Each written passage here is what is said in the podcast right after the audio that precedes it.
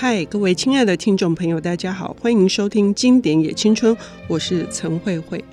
在二次大战结束之后的一九五零年，日本发生了一件非常重大的社会事件，那就是我们熟悉的，而且我们现在经常去日本旅游的时候会去参观参访的这个金阁寺，突然遭到纵火，而且全部焚毁。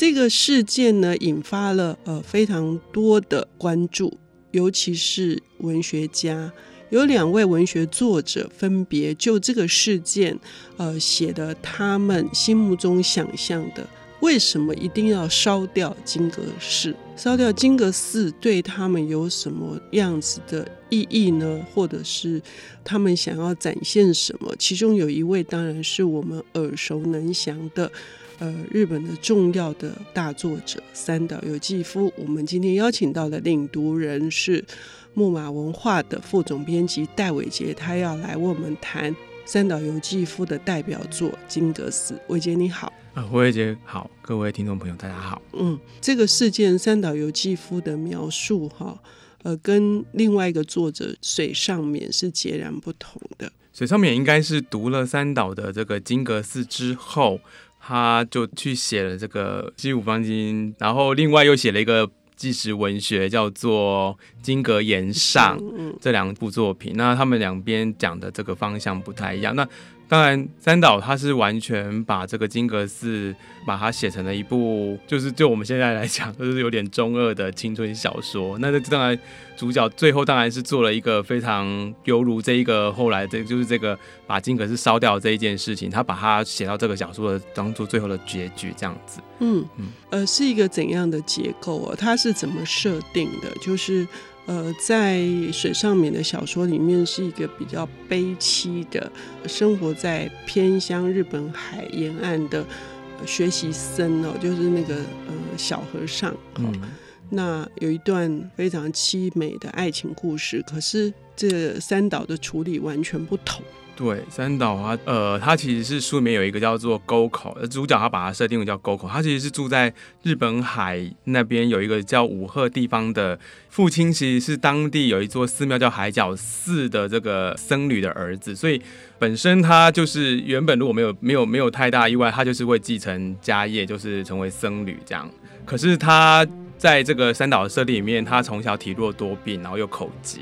然后内向，然后经常被因为这样子的状况，所以经常被取笑啊。然后可能对于有一些他爱慕的女同学跟他告白，也可能都会遭到嘲笑等等。因为这样子的状况，所以他是一个自卑的，然后内心就是慢慢的是扭曲的一一个少年。那这个少年，因为他没有办法在现实的社会世界世界上面得到安慰，所以他他的精神世界就是一个。跟他的就是现实世界完全相反的一个状态，他可能在这个现实世界里面，他可能会是一个暴君，把平常欺负他的人，他都在这个幻想里面想想过一遍，就是欺负过一遍，或是踩在脚底下等等的这样子的一个一个少年。那这个少年后来听从父亲的建议，就是到了父亲之前的同修，他当时的金阁寺的住持那边去当见习僧人。那在那边希望能够就是也能够有好的表现，母亲是也是希望说他如果在那边好的表现的话，他可以呃有机会成为金阁寺的住持等等的。但是这个过程一定不是那么的顺利。然后再加上他去金阁寺之前呢，他父亲就已经在他的从小他就已经开始跟这个所谓的这个沟口少年就灌输了金阁寺多美又多美，然后美到实在是难以想象。所以在这个沟口少年的这个心目中，从小这个金阁寺也是一一座非常几乎是。没有任何瑕疵的一座建筑物，但是当他第一次到达这个新看到新格斯的时候，他心中是充满着失望的，因为整座寺庙是黑乌漆嘛黑的，并不是他心目中想象的那样的状况。那在那边，他也见识到了所谓的就是金阁寺内的这里面的一些腐败呀、啊，包括呃师傅会去酒家玩女人，然后他有一些同学对他的一些不友善等等的。那这些东西在他的心目中慢慢的日积月累。可能呃，最后就呃，随着这故事的发展，到最后他呃，已经有一个人就是爆发的状况，最后他可能就是一口气就把金阁寺给烧掉了这样子。嗯，呃，从这段描述我们可以整理成说，首先第一个，他是一个有障碍、有缺陷，然后在现实生活当中，事实上难以言语，然后去跟别人做一个良好的沟通。对，所以呢，三岛由纪夫本身在写作的时候，会把这个现象描述成说，他其实已经缺少了一把钥匙，就是这个钥匙，就是呃，如果他能够把他的话说出第一个字。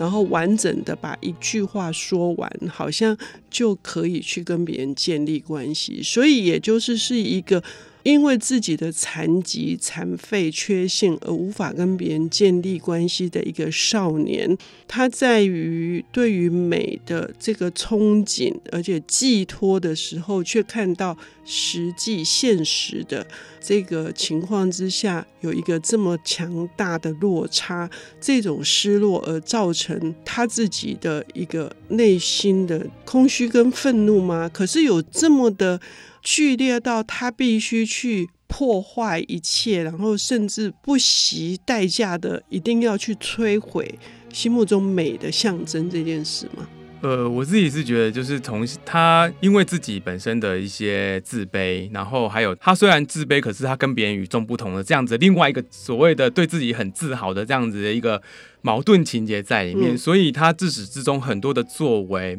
他有时候又不屑，可是他有时候又又又想要享受那样子的快感，这样子的的这种双重的这种彼此的这互相的这样抗衡的这种心态，在他心里面一直不断的在打架。那这个东西到最后就是汇集成一块之后，他整个是大爆发这样子。嗯，也就是说，他因为自身的这个弱势，他想要必须借由一种精神的。这一种建构他自己的一个价值体系，所以他让自己是如自己呃想象的有一个强大的力量，然后这个强大的力量是要去对抗所有现实里面的。破败嘛，是这样吗？对，而且金额是就是刚刚有讲，就是父亲从小在他心目中灌输了很多关于金阁寺这样是一个至高无上的美这样的概念的同时，其实他后来在跟这个很多世俗，就是遇到现实状况的时候。他常常就是没有办法跟现实有更好的连接。他那个金格斯的美，对他来讲是因为是一个超然的存在，可是对他来讲，同虽然是敬仰的，但是他同时也是憎恨他的，因为他有点像他的口疾，他的这个结巴一样，他阻碍了他跟这个现实世界的这个一个交流。包括他可能平常他想要跟一个呃女生，就是他们可能要发生关系，那，他看到这个女生的时候。看到女生的胸部，他竟然女生的胸部会竟然会变成金阁寺等等的，就是他很多的这个正常的现实的状况，呃，只要是他想要更靠近，就是说凡人或者是更加的平凡的那个部分的时候，金阁寺就会往往就出现在他的面前，然后阻碍他，也不是说阻碍，就是提醒他，他们这些都是低俗不堪的。就是有更高的理想在那边，不可以跟他们同流合污。但是另外一方面，他又又想要接近，又想要跟他们就是更多的接触。那这样子的纠葛，其实一直在他心里面不断的反复的，有有很多的这个内心戏在里面这样子产生。嗯，嗯，关于内心戏，确实我在这本书里面读到了非常多的小剧场，然后这个小剧场确实是伟杰刚提到的一种二元对立，然后这种二元对立呢，最后会产生这个悲剧是，呃，是怎样一个最后的一根稻草？然后为什么会促使这个沟口做下了这一件大家都觉得是人神共愤的举措呢？我们要休息一下，等一下回来。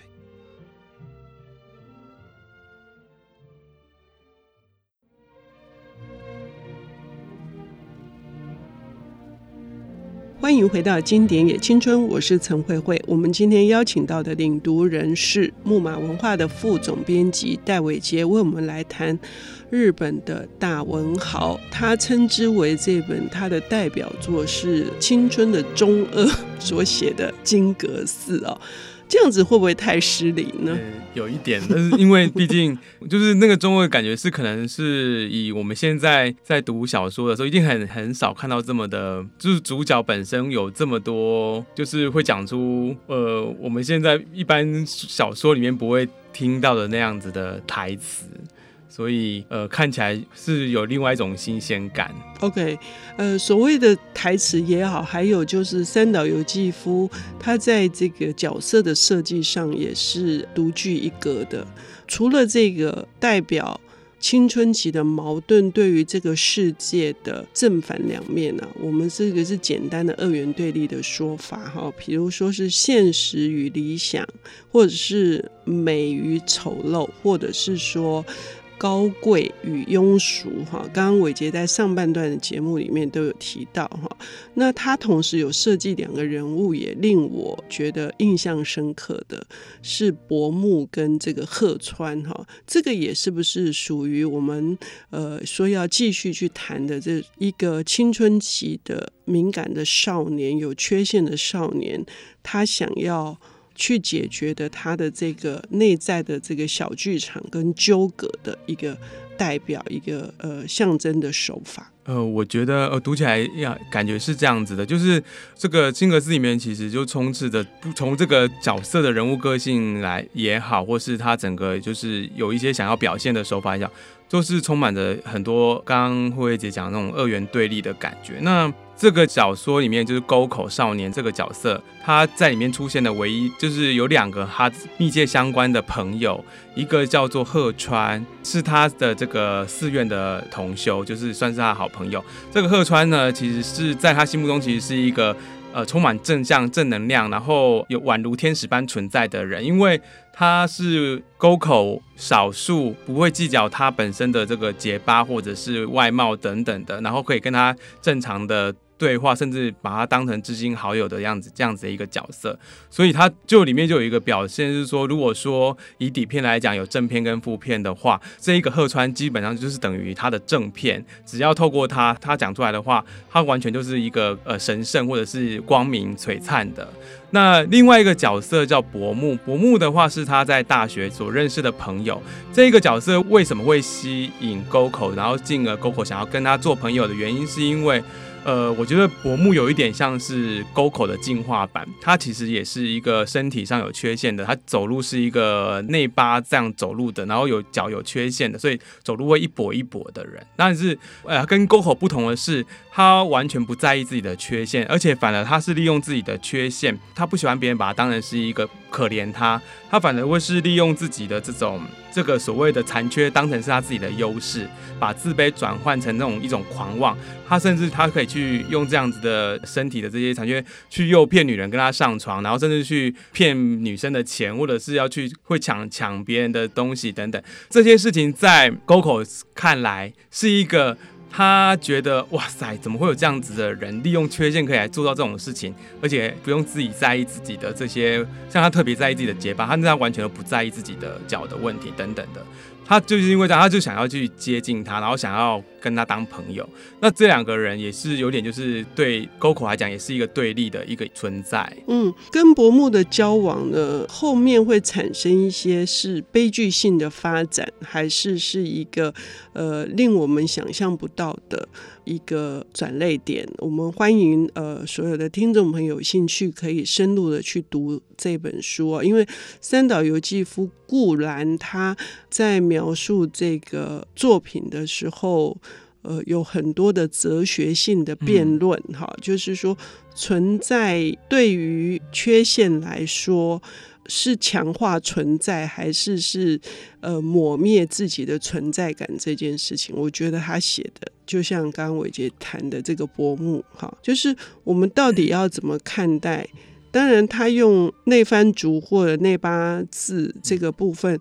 呃，好像是身体上的，但是其实心理上的这种残缺，也很可能会放大的另外一个人要强调自己的存在感。好，所以三岛在处理这件事情的时候，我们最终还是要回答一件事情，就是沟口在什么情况之下，他非烧了金河寺不可。这个部分可能就是得要从，就是说。呃，要读者跟着这个书的脚步，一直看到最后，才能够知道说，呃，其实他长久以来就是一直处在很多对立自己内心的内心戏当中，那一定是现实生活里面有很多这样子让他看不惯的，或者是他觉得怎么会跟他想象中不太一样的。这个呃，应该是一个美的象征的金阁寺，竟然是一个如此腐败的一个结构。这些东西就是日积月累的堆到他身上之后，整个一个大爆发。那当然最后的一个状况是，呃，来自于是他后来就是有发现了自己的这个金阁寺的住持，他在外面跟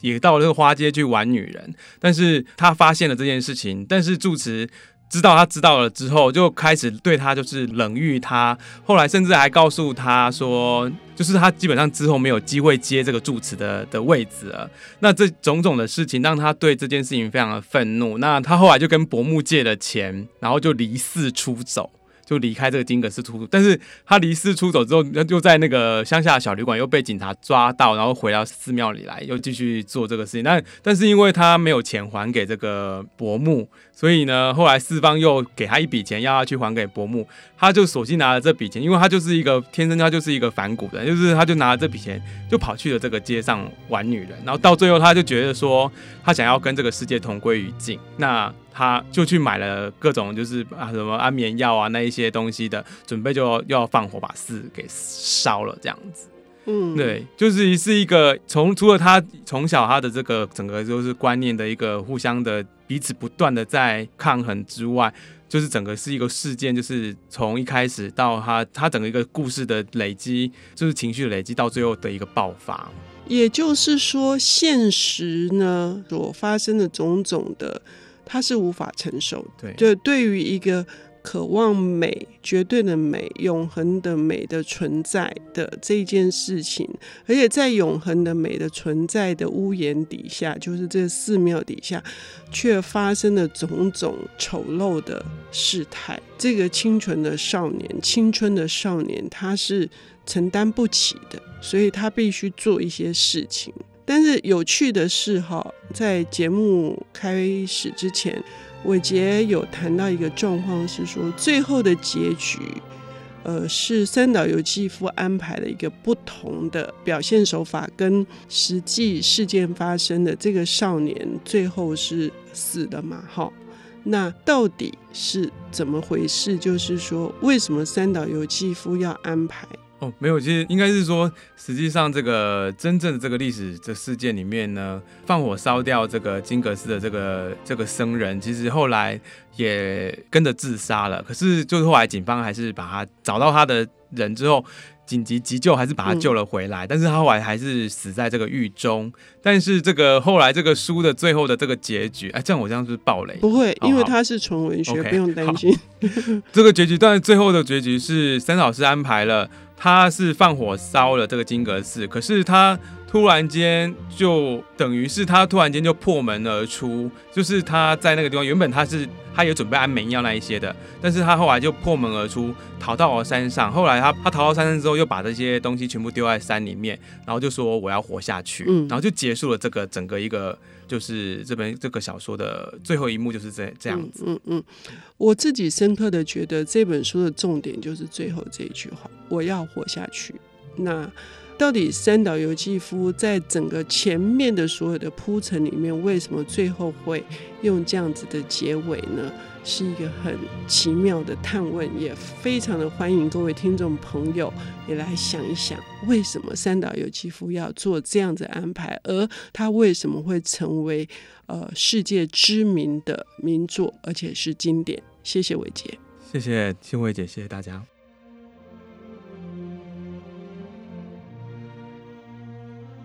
本节目由 IC 之音与瑞木读墨电子书联合制播，经典也青春与您分享跨越时空的智慧想念。